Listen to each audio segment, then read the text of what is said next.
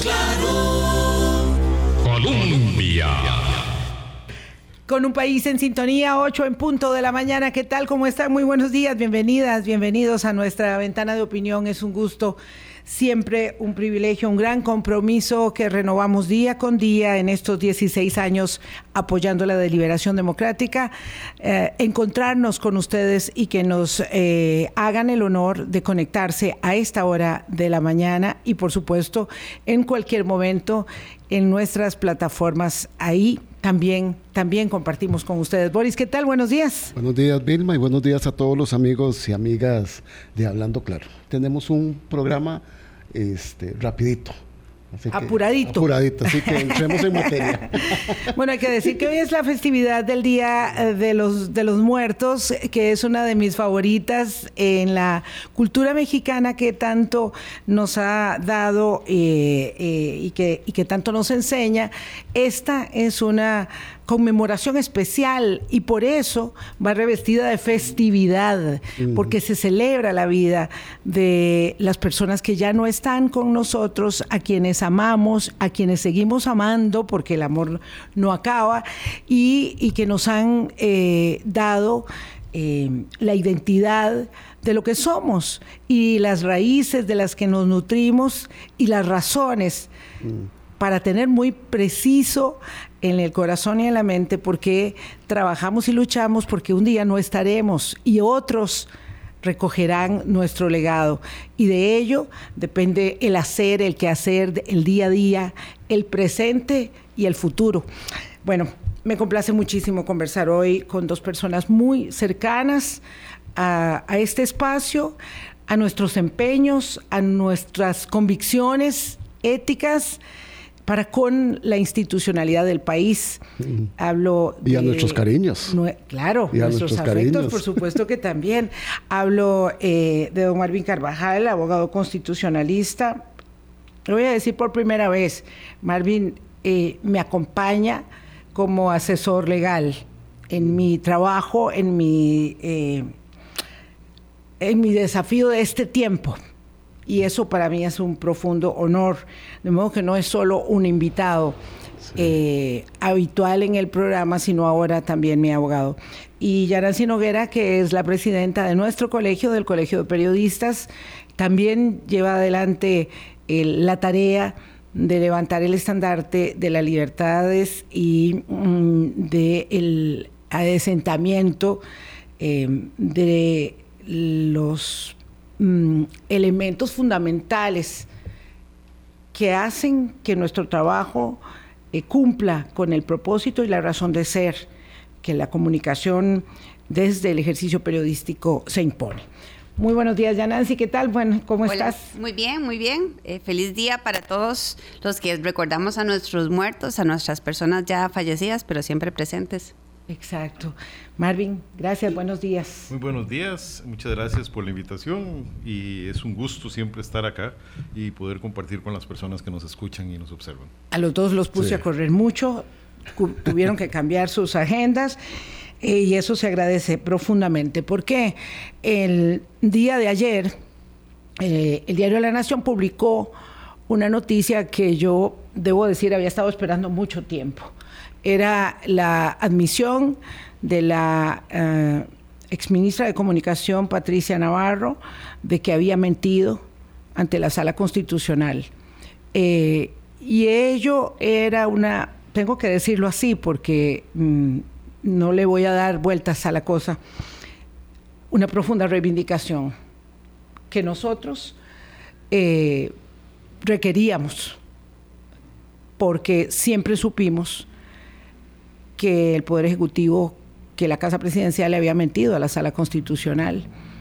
Y en, esa, en esa medida, nuestra satisfacción fue muy minada cuando ganamos parcialmente un recurso de amparo por la prohibición que se había hecho a ministros y presidentes ejecutivos de conceder entrevistas a este espacio.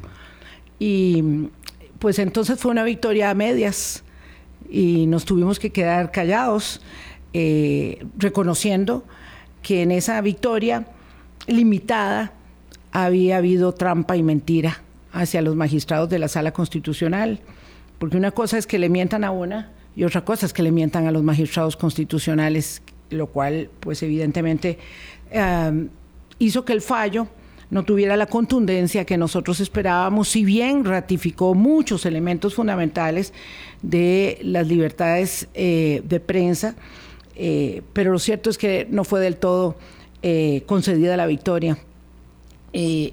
Patricia Navarro dijo que no podía vivir con esa culpa y entonces decidió decir la verdad y se la contó al diario de la Nación, que la publicó ayer. Esa fue la primera, digamos, eh, elaboración que ayer nos encontró con mucha satisfacción. La segunda tiene que ver con el fallo unánime de los magistrados de la Sala Constitucional, que ya habíamos conocido don Marvin y yo la semana pasada, pero que yo estaba fuera del país y decidimos esperar un poco eh, para mi regreso. Eh, fallo unánime que obligó al Consejo Nacional de Vialidad a entregar la auditoría externa de la Ruta 32, que ilegalmente había establecido como eh, un procedimiento confidencial, interno secreto, cuando no lo era. De eso todo vamos a hablar.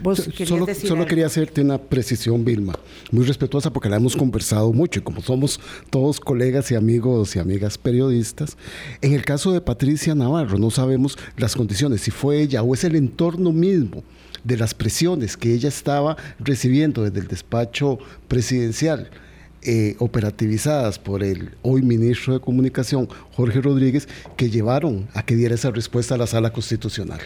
Anoche mencionábamos en una conversación eh, que algo que no hemos visto, yo creo que nosotros en la historia, en términos de, digamos, de la forma en que como seres humanos nos podemos comportar, es como uno se comporta frente al miedo, ¿verdad? O sea, yo creo que todos los seres humanos tenemos formas diferentes de reaccionar ante el miedo y, y uno ve eh, en esta coyuntura a muchas personas calladas, muchas personas que antes, eh, no sé, cuestionaban lo que estaba ocurriendo con el tipo de cambio, ahora no dicen nada y el tipo de cambio cada día va más para abajo, ¿verdad? Es este, y hay una industria que se ve afectada que antes era continuamente defendida por estas personas. Y así se repite la historia de muchas personas que han dejado de hablar, ¿verdad? Entonces yo, igual que, que lo que acaba de decir Boris, no, no sé, ¿verdad? O sea, a uno le quedan siempre muchas dudas de cuáles son las formas en que las personas cuando se sienten eh, muy vigiladas, cuando, cuando reciben órdenes continuos, ¿verdad? Cuando, cuando se sienten indefensos, no, no, sabemos cómo reaccionan. Yo creo que no se puede justificar porque uno siempre tiene la verdad como norte, ¿verdad? Y, y, hablábamos hace poco que nos enseñan de chiquitos que no hay que mentir, ¿verdad? O sea, uno aprende pequeñito y uno le dice hoy a los sobrinitos y a, ¿verdad? A los, a los chicos les dice no hay que mentir. Entonces, eso siempre está ahí y yo creo que no se puede justificar, pero claramente en este momento en, en el país eh, estamos viviendo algo a lo cual no estábamos acostumbrados y es la forma de reaccionar frente al miedo. Gracias, Yanasi. Em, ya en esa primera aproximación entramos eh, en materia. Estamos hablando de frente a las tácticas de amedrentamiento, frente a un estilo que impone una manera de conducir los asuntos públicos, no es el estilo de una relación entre una persona y otra, eh, sino la gestión, el manejo de los asuntos públicos vía el amedrentamiento, la presión, la manipulación de la información, la mentira y la posverdad como una manera de hacer política y y de manejar la cosa pública, cómo eso va trastocando el orden de la convivencia eh, y por supuesto también, digamos, torciendo eh, las normas del Estado de Derecho.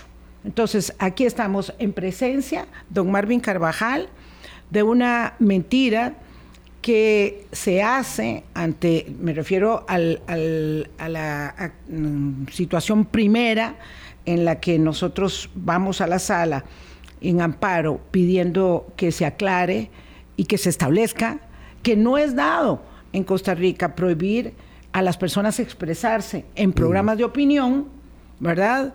Eh, libremente. Ese era, eh, eso era lo que nosotros estábamos reivindicando pero que se establece una mentira en un documento oficial de la Casa Presidencial firmado por la entonces ministra de Comunicación. Yo no voy a valorar si ella se conducía de acuerdo con el miedo o con la arrogancia o con la prepotencia de la preservación de, mantener el puesto. No lo sé. El punto es que se suscribe un documento oficial de la Casa Presidencial que dice no se giró una instrucción formal claro que se giró una instrucción informal y, eso la sala no lo valoró. Ese es otro asunto que me gustaría que opinara don Marvin. Entonces, aquí estamos en presencia de un asunto que no es cosa menor respecto de cómo se gestiona los asuntos públicos. Así es. Bueno, primero estamos ante una, situación extremadamente grave, eh, una situación sin precedentes conocidos en la historia nuestra de un gobierno de la República democráticamente electo que le exija a sus jerarcas, a su gabinete, que no eh, participe en eh, una de sus labores esenciales, que es la de informar, que es la de rendir cuentas ante... Eh, diferentes medios de comunicación, o algunos medios de comunicación en particular, y además esa misma directriz, porque en realidad es una directriz, aunque se haya hecho eh, deliberadamente en un mecanismo ilegal, deliberadamente en un mecanismo oculto, eh, más cercano a, los mecanismos que utilizan otros ámbitos que funcionan en la ilegalidad, no de la manera como debe funcionar un gobierno. Eh, y pese a ello, se emite esa directriz, cual es sumamente grave, es, sumamente eh, importante que un precedente como este no se repita en la historia costarricense. Eh, ante esto, eh, se presenta el recurso de amparo, efectivamente, y la respuesta del Ministerio de la Presidencia es, yo no he emitido ningún, del Ministerio de Comunicación, también del Ministerio de la Presidencia. Sí, emitió la misma eh, respuesta. yo no he emitido ninguna directriz formal, yo, ¿verdad? No, revise la gaceta y no va a encontrar ninguna ninguna ninguna directriz, ningún oficio. Ninguno, no, no, ninguno, porque si se hubiera hecho si hubiera dado una acción transparente, decente, como manda la ley, se tendría que haber emitido eh, un acto firmado por el presidente de la República, por la ministra de Comunicación, enviada a todos los jerarcas, publicada en la Gaceta, sometida al escrutinio público. Pero no se hizo de esa forma. Don Marvin, hay una, una primera consulta para que podamos entender. Una orden como estas, dada a través de un mecanismo como WhatsApp que se está utilizando como una herramienta de trabajo y que podría haber sido enviada también en un grupo de WhatsApp a jerarcas, se toma como una indicación de un superior. No, se envió.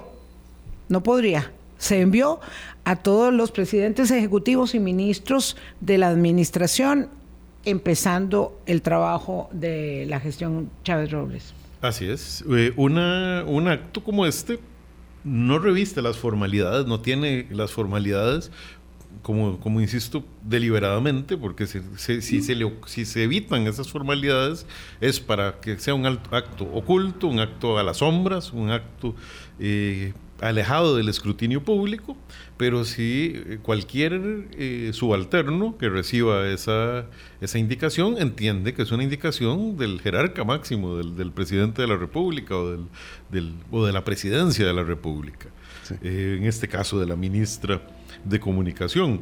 definitivamente, un, estábamos ante una... una lo, que se suele llamar una vía de hecho de la administración, que es que actúa eh, usando su poder, pero completamente fuera de los marcos de, de sus potestades.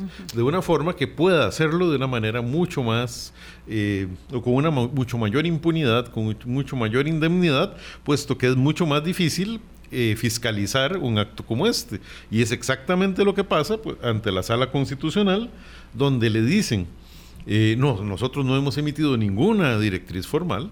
La sala en su sentencia da como un hecho no probado la existencia de una directriz formal, por supuesto, pero quizás le falta un poco de malicia a la sala constitucional de haber leído en eh, no solamente lo que se dijo, sino lo que no se dijo. Nunca se negó la existencia de esa comunicación, nunca se negó eh, que efectivamente se hubiera eh, dado ese amedrentamiento a jerarcas públicos para cometer un acto ilegal como el que se les estaba pidiendo y por lo tanto, pues, y pese a que la misma eh, parte actora, la misma eh, Vilma, eh, solicitan un escrito de réplica del informe rendido. Que se tome en cuenta esto, pues la sala no lo, no lo percibe y finalmente declara parcialmente con lugar. Lo que tuvimos en estos días fue solamente la ratificación de lo que ya conocíamos, entendíamos y no nos sorprende en nada, aunque claramente alegra que al menos la verdad salga a relucir y eso, eso es importante. Ya Nancy quería. Sí, no, yo quería recordar un antecedente que ocurrió con, con, con, las personas que se encuentran en oficinas de prensa de instituciones públicas, ¿verdad? Que fue la reunión que se convocó arrancando el gobierno en Casa Presidencial a los jefes y jefas de oficinas de prensa de instituciones públicas y donde, digamos que pues uno podía considerar válido, ¿verdad? Una presentación formal del trabajo que se iba a hacer, pero donde los colegas de una manera eh, anónima infiltraron a los medios de prensa que cuáles algunas de las cosas que se habían indicado en esa reunión y el mensaje más importante que hubo ahí es la prensa es un enemigo, ¿verdad? Entonces, claro, con un punto de partida como ese eh, es uno empieza a entender todas estas lógicas de mensajes y todas esas estas revelaciones o, confirmaciones que hemos ido teniendo en las últimas semanas, ¿verdad? Entonces, por una parte, se le dice a los jefes de prensa, ustedes tienen que alinearse a nuestra lógica de, de comunicación, no pueden actuar libremente en sus instituciones, porque tenemos que llevar un mensaje propio porque la prensa es la enemiga. Y por otro lado, eh, a, los, a quienes son los voceros formales, muchísimas veces de esas instituciones, también un, un lineamiento claro desde la máxima autoridad, ¿verdad? Entonces, esta dinámica de control de información no es lo normal ¿Qué es lo normal desde el punto de vista de la comunicación? Y cuando pienso yo, por ejemplo, mis colegas relacionistas públicos, ¿verdad? Eh, sí es normal que se procure generar mensajes uniformes, ¿verdad? Entonces, eh, las famosas capacitaciones de vocería de las cuales hemos hablado, en las cuales no hay que enseñar a mentir, sino lo que hay que enseñar es a eh, cuál es el mensaje principal que hay que transmitir, ¿verdad? cuáles son los potenciales riesgos de comunicación, qué pasa si nos cuestionamos sobre este proyecto que no está funcionando, cómo vamos a transmitir, pero nunca la dinámica puede ser vamos a omitir, no vamos a responder, vamos a falsear, vamos, o sea, es, es muy diferente eh, el trabajo que hacen las personas que eh, generan estas capacitaciones, las personas profesionales en relaciones públicas, tienen una dinámica muy distinta. Entonces, ver por una parte que a las personas que están en las jefaturas de oficinas de prensa de instituciones públicas se les dice, hay que ir por aquí y hay que tener cuidado con la prensa porque la prensa nos quiere hacer daño. Y por otro lado, se le dice a los jerarcas, ustedes no van a hablar con ciertos medios y bueno, y si luego le sumamos lo que también sabemos y además no les vamos a dar publicidad, ¿verdad? Hay toda una dinámica de, coercitiva de la comunicación de la información y de la libertad de expresión que tenemos todos los ciudadanos ¿verdad? Jefes de prensa o, jerarcas de oficina, eh, de instituciones, todos tienen el mismo derecho como cualquier ciudadano de expresarse. ¿Cómo es posible que haya una persona o un grupo de personas que vengan a decir no se habla? ¿verdad? O se habla de esta manera. Es una cosa que creo que como ¿verdad? Que a todas las personas que están escuchando tienen que entender lo que significa esto. Nos coartan nuestras posibilidades de decir lo que pensamos. Y si llegamos a una posición, a una oficina de prensa o a una institución pública, llegamos ahí porque tenemos las condiciones para haber llegado ahí. Entonces, ¿cómo puede cuestionarse nuestras cualidades profesionales para poder mostrar cómo es nuestro trabajo. O sea, es una cosa muy, muy grave y no lo podemos ver de nuevo como un tema específicamente de la prensa. Pobrecita la prensa que le está pasando esto. No, nos está pasando a todos. Que le está pasando esto. y es que no, se le rinde, no se le rinde cuentas a la prensa, se le rinde cuentas a la ciudadanía a través de muchos mecanismos y uno de esos es la prensa. Quiero agradecer profundamente esta, esta elaboración que hace Yanancy Noguera porque ponen el ojo de la cuestión algo que no lo hemos abordado, pero que nos va a permitir eh, eh, elaborarlo. En primer lugar, eh, también los periodistas de las instituciones autónomas han estado, y, de los ministerios, ¿verdad? han estado, digamos, un poco mm, atemorizados y amedrentados por esta forma de hacer o de tratar de controlar la información esa dinámica de control de la que habla ya Nancy es muy perniciosa y creo que es lo que está en el fondo de la cuestión, eh, porque nosotros aquí estamos defendiendo los principios, los baluartes, las normas que en el Estado de Derecho de una democracia como esta, porque no vivimos en Cuba, ¿verdad?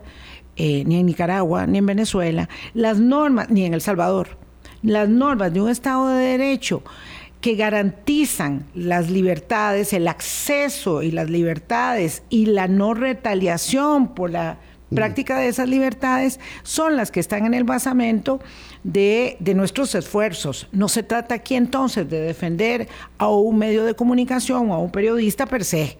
¿verdad? Eh, quiero decir que la otra parte de la acción del recurso de amparo que llevamos adelante el año pasado tenía que ver con que en la misma directriz que se prohibían las entrevistas hablando claro, se eh, exigía suspender la publicidad de cuatro medios de comunicación, CR Hoy, Canal 7, La Nación y el programa de la señora Amelia Rueda. Eh, eso también iba en la directriz eh, y eso, en eso fue contundente la sala.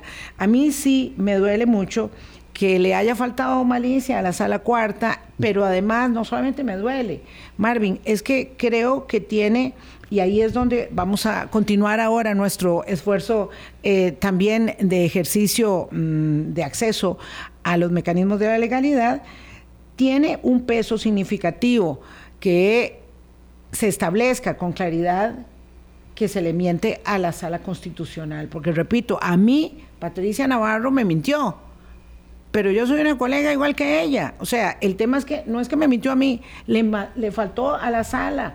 Y a mí eso sí me parece, don Marvin, que debe sentar un precedente. ¿Qué hacemos ante eso?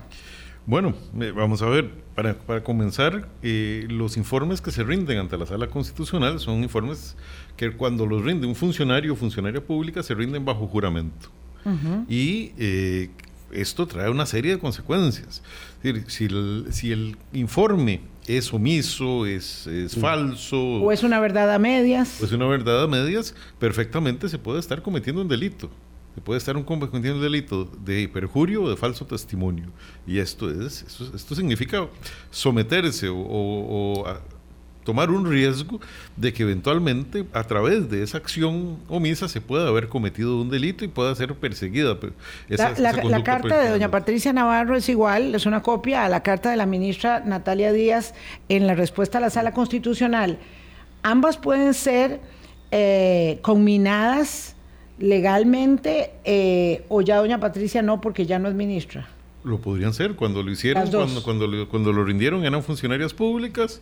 De hecho, incluso lo hacemos notar en la, en la, en la, réplica, Que doña, que doña Natalia participara. Si, si nos preguntamos si fue o porque participó de estos hechos o eh, porque está haciendo, haciendo afirmaciones que desconoce. Sí, porque no, sabíamos qué papel tenía ella en el caso. En la respuesta. Así es, así es. Pero efectivamente, estas situaciones pueden generar responsabilidad penal, indiscutiblemente.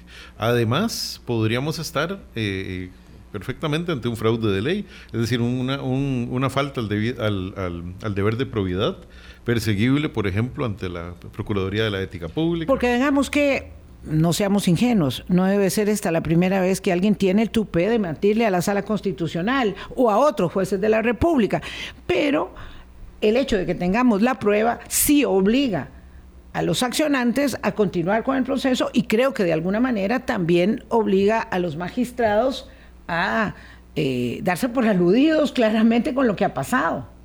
Eh, pues sí, definitivamente la sala en este caso debería tomar en cuenta y considerar que eh, una poca acuciosidad de parte suya en ese punto en, concreto, porque sí hay que reconocer que fue muy contundente en la defensa de, la libertad de prensa mm. y lo ha sido consistentemente. No se puede negar, eh, la, sala ha sido un baluarte, eh, principalmente en estos últimos tiempos eh, de la, de la libertad de expresión, pero en este caso falló.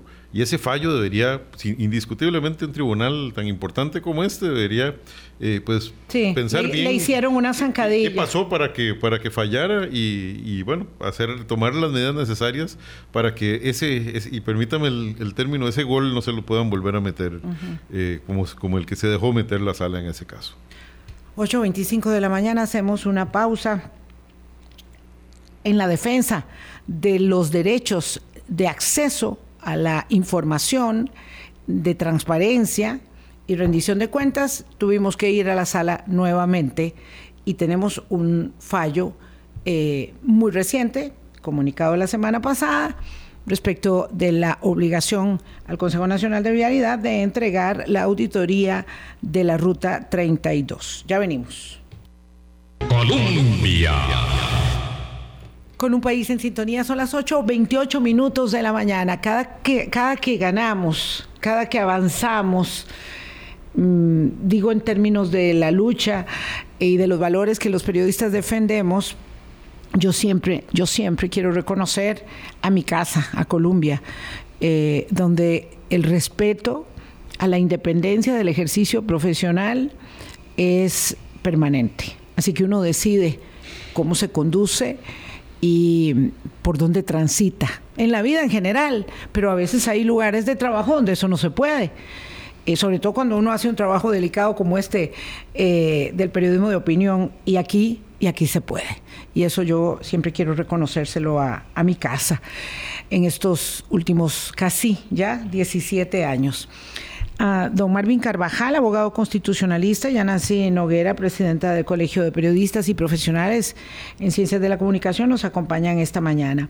Ah, debimos acudir a la sala constitucional nuevamente, y es que además dos veces para mí ir a la sala constitucional en 40 años de ejercicio profesional y las dos en los últimos meses es como mucho y indicativo también, porque los periodistas, hay que decirlo, eh, y Boris, hemos vivido eh, en un ambiente muy libre mm. para desempeñar nuestro oficio. Nosotros no, hemos vivido como los periodistas de otros lares asediados eh, por la violencia, por la amenaza de la muerte, del terrorismo, del narcotráfico, de la retaliación política. No, no, la verdad es que siempre hemos tenido un ejercicio libre, hemos sido este, muy privilegiados. Así que ir a la sala cuarta dos veces en seis meses, pues obviamente dice algo cuando en otros 39 años no tuve necesidad, bueno, 30 que tiene la sala, eh, nada más que de conocer su trabajo y admirarlo y deliberar sobre lo que hacen los magistrados, que también es parte de nuestro trabajo.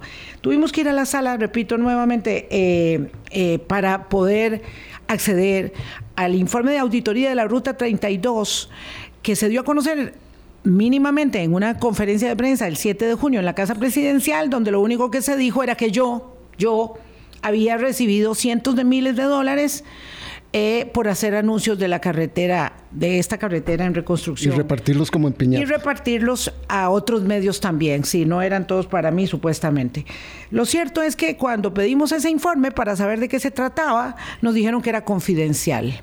Y desde ese momento, Marvin, sostuvimos la tesis de que esos informes no podían ser confidenciales y yo hice esta primera aproximación en el Colegio de Periodistas en un foro donde fui increpada por el ministro de Comunicación que me dijo que por algo yo me sentía aludida cuando no había sido citado mi nombre, aun cuando el presidente había dicho dos veces clarísimamente que ellos le estaban hablando claro al país. En fin, don Marvin, los informes, esto es lo sustantivo, los informes eh, de auditoría hechos por empresas privadas con recursos públicos son informes públicos. Absolutamente. Y ese es un precedente de enorme valía eh, sentado por la Sala Constitucional en esta sentencia. Es una sentencia unánime, lo cual también es muy importante. Eh, en el cual la sala considera algunos factores. Por ejemplo, que una auditoría como esta es una auditoría pagada con fondos públicos, que busca un fin público, en principio una auditoría está dirigida pues a, a, determinar cómo se ha estado desarrollando la gestión de una determinada acción por parte del Estado eh, es una auditoría finalmente que se contrata a una empresa privada porque se considera que es la vía, o se consideró en este caso. Sí, ellos no consideraron una auditoría interna. Ellos de una vez contrataron una auditoría externa de 152 mil dólares, me parece que eh, fue el, el costo de la auditoría para establecer, pareciera, si yo tenía eh, recursos ganados ilegítimamente. Eso era todo lo que querían establecer. Bueno, por lo menos eso fue lo que, lo que, lo que manifestaron en esa, esa conferencia. nefasta conferencia de prensa. Claro, que no solamente por, por el hecho de que eh, se hicieran muchas aseveraciones falsas en esa conferencia, sino también por la cobardía de no siquiera utilizar, tener la, la decencia de, mencionar el nombre de la persona a la que queremos atacar. ¿verdad? Eso, eso, no, fue, eso no fue realizado en la conferencia. Eh, y eh, eh, se basan en un informe de auditoría que trabaja a partir de la, revisión de, si no me equivoco, 36 órdenes de servicio o 42 órdenes de servicio de un proyecto eh, de construcción. Solamente una orden de esas, de una de esas órdenes de servicio tiene que ver con temas de comunicación y eh, en el informe, pues se, hace una serie de, de comentarios, de hallazgos relacionados con con eh, la forma como eh, se desarrolló ese, ese, proceso de comunicación sin mencionar de, ninguna manera el trabajo de doña Vilma ni eh, de ningún ni, de ningún otro profesional en particular. No hay la menor mención. De hecho, a, a, mí me gustaría señalar porque ¿por qué es que nos enteramos todos los que estábamos viendo la conferencia que era Vilma, ¿verdad? Eh, bueno, primero por la referencia que hace el presidente, pero digamos que uno pudo de pronto haber dicho, qué raro, lo dijo, ¿no? Bueno, uno hubiera quedado, hubiera quedado en la confusión. Pero inmediatamente después de la conferencia de prensa empieza toda la red eh, de memes, videos, ¿verdad? Un ecosistema Exacto. alrededor de casa de gobierno. Exacto. Y ahí ya se empieza a mencionar directamente a Vilma, ¿verdad? Entonces, además es como un patrón muy interesante que hemos, en el caso, en este caso particular, se mostró mucho, como se ha mostrado en otros casos, ¿verdad? Se dice algo en casa presidencial un poco, ¿verdad? Como queda como en una nebulosa y luego a través de todas estas comunicaciones que tienen un montón de perfiles falsos y de una manera masiva, anónima, ¿verdad? Y, y, y, y, hecha para generar odios, ¿verdad? Discursos de odios claros a través de las redes sociales, entonces empiezan a mencionar a Vilma, ¿verdad? Entonces es una cosa pavorosa, ¿verdad? Es una, es una forma de desprestigiar y en esa parte yo, por supuesto que como persona y como como periodista me pongo totalmente a la par de Vilma. ¿Ustedes imaginan lo que es que uno haya dedicado décadas de su vida a hacer su trabajo a partir de su propio nombre y que luego haya una acusación, como dice don Marvin, que no se dice ni siquiera claramente, ¿verdad? Sobre la base de un informe al cual no se da acceso y luego viene toda esta dinámica organizada de comunicaciones violentas, eh, anónimas y tendenciosas, ofensivas, a señalar a Vilma. O sea, esto es una cosa muy terrible. O sea, ninguna persona se merece esta forma de ataque, desprestigio y por supuesto que este es un caso que en el cual cualquier ser humano, comunicador o no, tiene que estar solidarizado. Así es, esto que está diciendo Yanancy es absolutamente fundamental.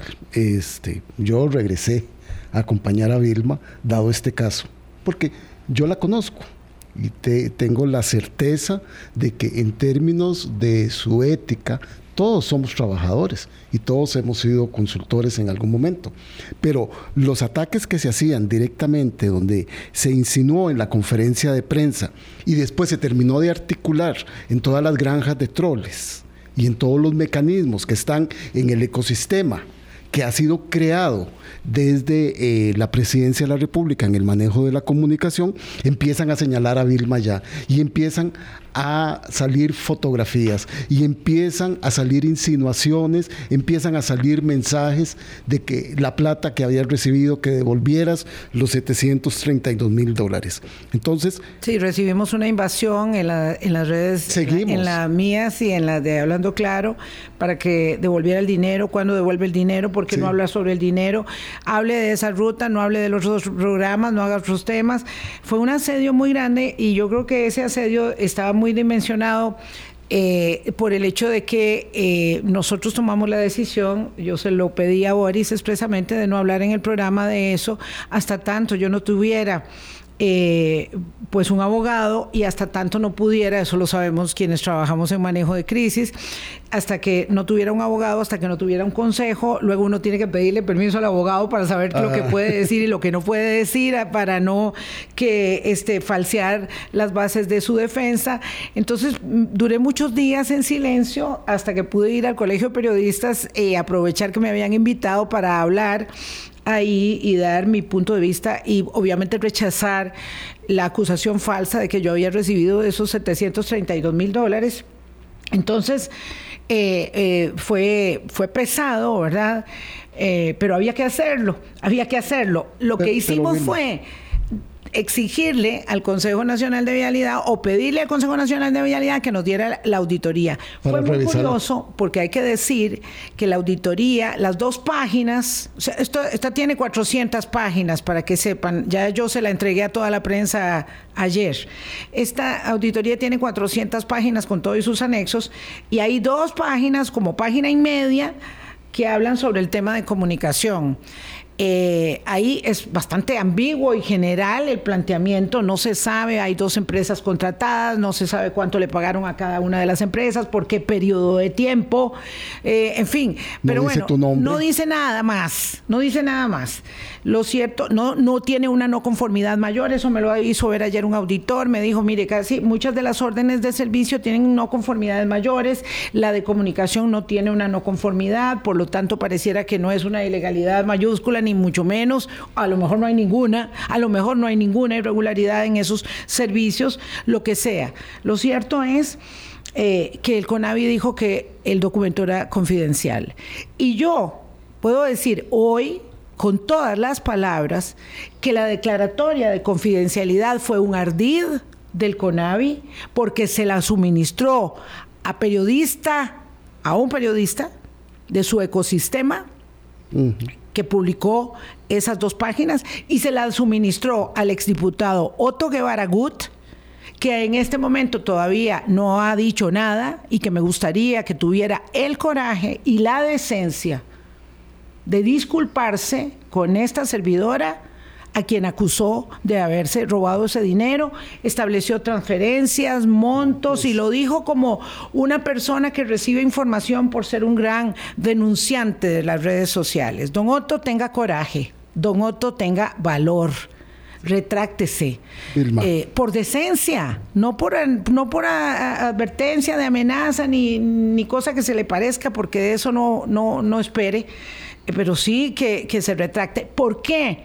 El gobierno de la República le entregó esas hojas de auditoría a Otto Guevara y a mí me las negó el CONAVI diciendo que era un documento confidencial cuando yo había sido señalada.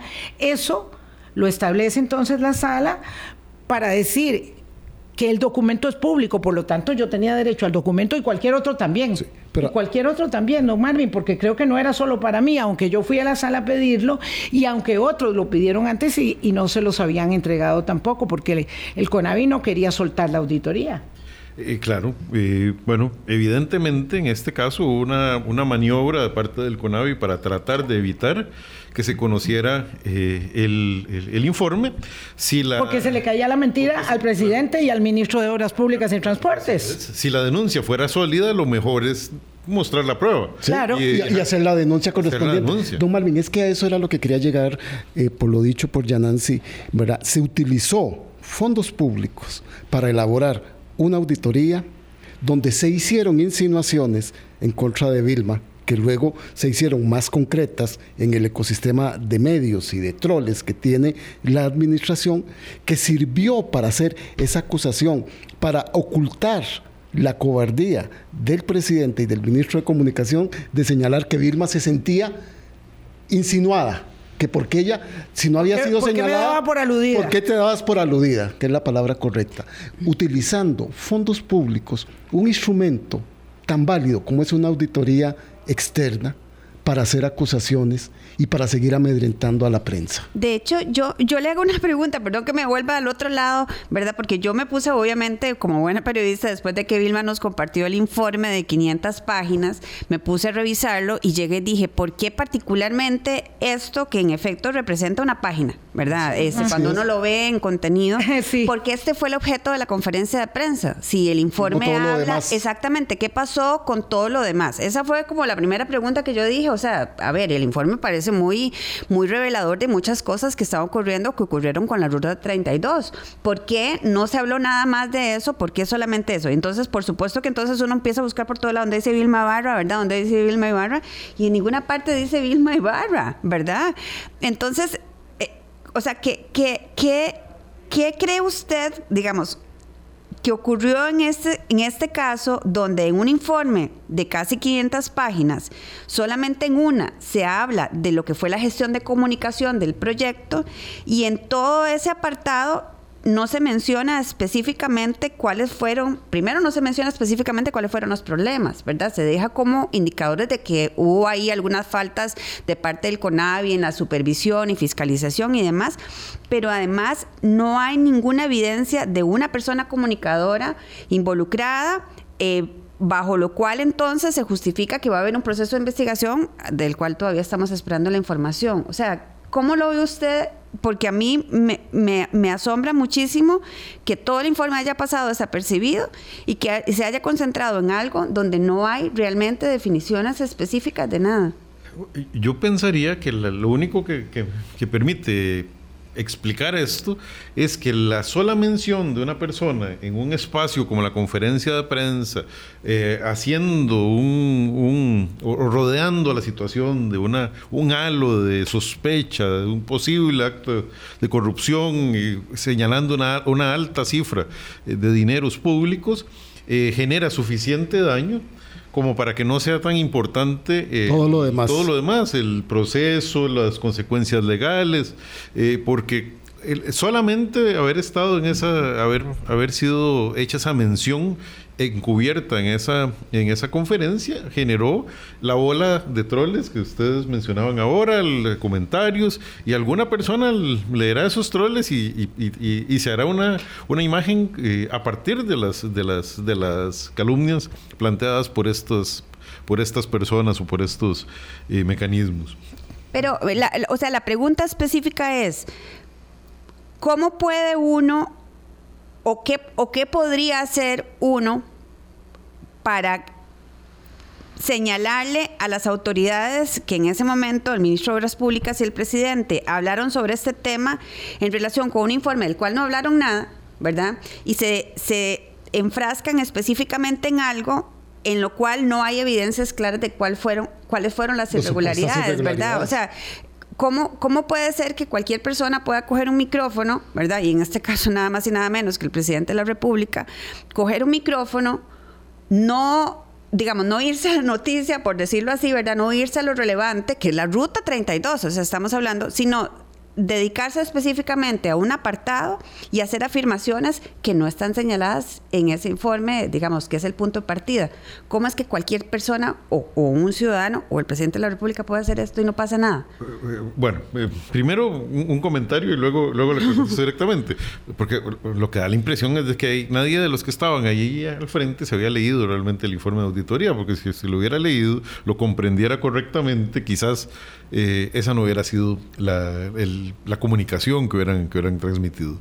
Lo, que, lo cierto es que el presidente de la República, el, el presidente de la Asamblea. Legislativa, el ministro de Obras Públicas y Transportes, el presidente de la, de la Corte, quien sea, si se, si se para enfrente de un micrófono y emite eh, informaciones calumniosas acerca de una persona, difamatorias acerca de una persona, la ley establece sujeto de la ley. responsabilidades. Sujeto la de ley la ley. establece responsabilidades. Eh, por supuesto, hay, hay un cierto margen donde no quisiéramos detallar más, puesto que, to- que toda, la, toda la, la- la- la estrategia está en construcción, ¿verdad? Entonces, los hechos se están precipitando eh, y por lo tanto la, estrategia está en construcción, pero lo hay. Incluso hay un hecho de lo que mencionábamos ahora, hay un hecho muy llamativo. Alguien, eh, eh, se podría decir incluso que esta sentencia de la sala, que por supuesto aplaudimos, podría haberle ayudado eh, de alguna manera a, a alguna persona de los, que, de los que cometieron estas faltas. Porque si esta información efectivamente era confidencial, alguien había transmitido información confidencial a don Otto Guevara y a, y a algún otro medio de comunicación. Y eso también es un delito. El, el- el delito puede haber desaparecido desde que la sala constitucional dice que no era, que no era confidencial. Pero si ese- esa, esa tesis que el CONAVI defendió con tanto ahínco fuera correcta, estaríamos ante ese delito y que lo habría cometido o la empresa auditora, lo cual me parece inaudito pensar que una empresa auditora ah, medianamente seria, supongo que lo será la, la empresa que hizo esta, esta auditoría, eh, trans- transfiere información a terceros, me parece Sí, muy o, la extraño. hizo- o lo hizo el CONAVI o lo hizo la empresa auditora. O lo hizo el CONAVI. O- Entonces, o, alguna Casa de persona Gobierno. o la- Alguien- sí, que, Casa de tuvo, que tuvo acceso al Entonces, documento. si se quiere, la sala acaba de salvar de, de una denuncia penal bastante complicada, difícil de, de explicar, a los, a los jerarcas que, que hicieron esto, porque declaran un- una, una información confidencial y se la pasan a sus aliados o a sus... Pe- Pero perdón, perdón que siga con las preguntas, qué pena, me cambié como para el otro lado. Entonces, Una digamos que, rápida para ir a pausa porque ya me van a jalar las orejas, don Daniel.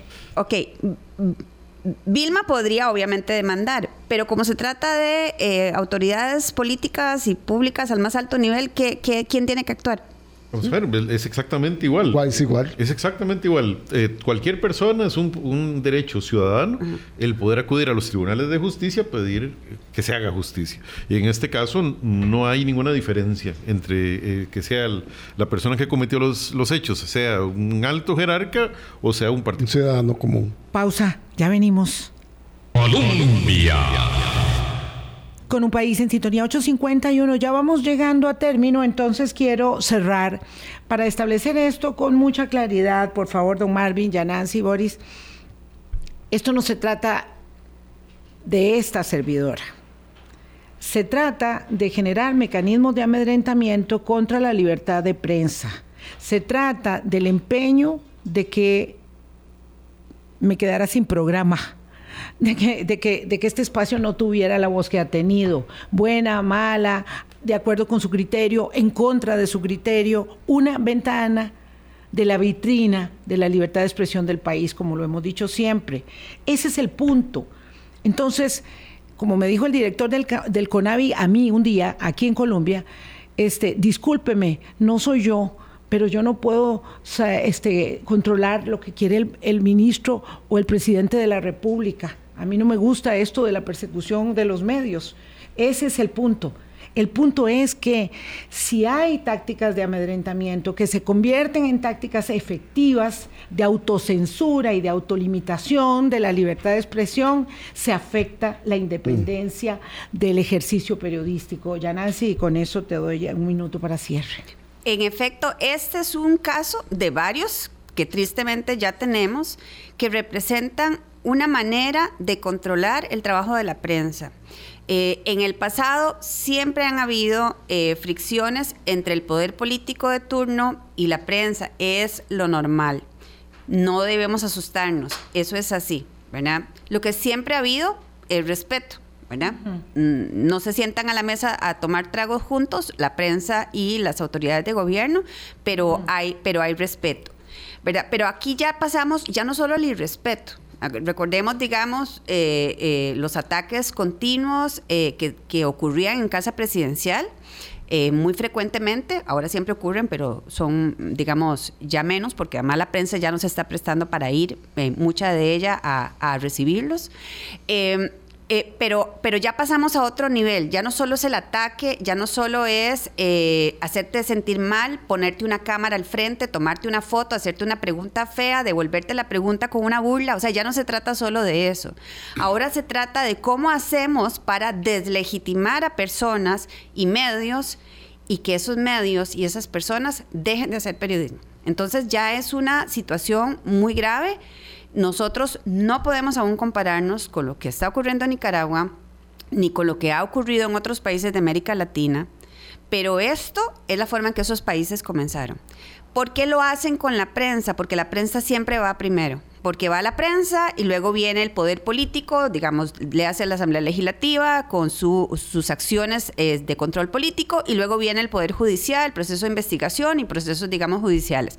Pero la prensa va primero. Entonces, la, la primera forma en que muchas veces este tipo de gobiernos actúan es atacando a la prensa. Y esto es lo que representa este caso de Vilma, que se suma a muchos otros que ya tenemos documentados en Costa Rica y que son peligrosísimos y tenemos que verlos así toda la ciudadanía. Muy peligrosos, esto daña directamente la democracia. Sí, y además yo solo quisiera agregar a lo que dice Yanansi, que esto es una defensa de la libertad de expresión y de la libertad de prensa, no es como Vilma lo dijo, solo porque ella en este momento ha sido la víctima, pero me preocupa enormemente que ya después esto vaya escalando más y llegue a perjudicar con instrumentos o como, con argucias como esta auditoría a otros sectores y a otros ciudadanos también, don Marvin. Sí, eh, el tema del manejo de las pautas publicitarias es todo un también.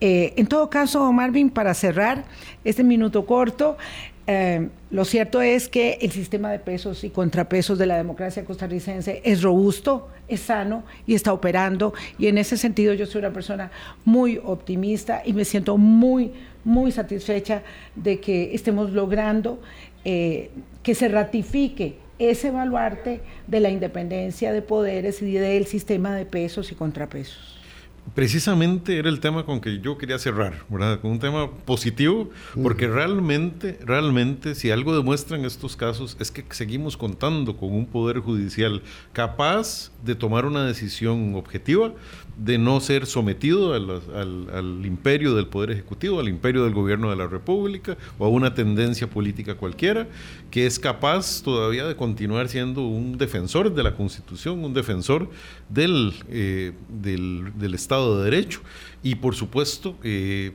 mantengo, y, esto me, lo refuerza, la fe en que eh, otras instituciones nuestras también eh, que han demostrado esa misma independencia sigan teniéndolo y, contribuyan a que cualquier intento mal encaminado para tratar de convertir a nuestro Estado, nuestra vieja democracia en un Estado autoritario, no prospere en este país. Muchísimas gracias a nuestra presidenta del Colegio de Periodistas, Yanancy Noguera, a mi abogado Marvin Carvajal, a mi compañero en esta etapa del camino y amigo Boris Ramírez. Gracias a ustedes también por todas las muestras de respaldo, todos los mensajes, créanme que me alientan y me animan muchísimo en esta, en esta fase final de mi carrera profesional, porque bueno, porque el tiempo, porque el tiempo va llegando también, el tiempo va llegando. Gracias, buenos días, hasta mañana, pásenla bien.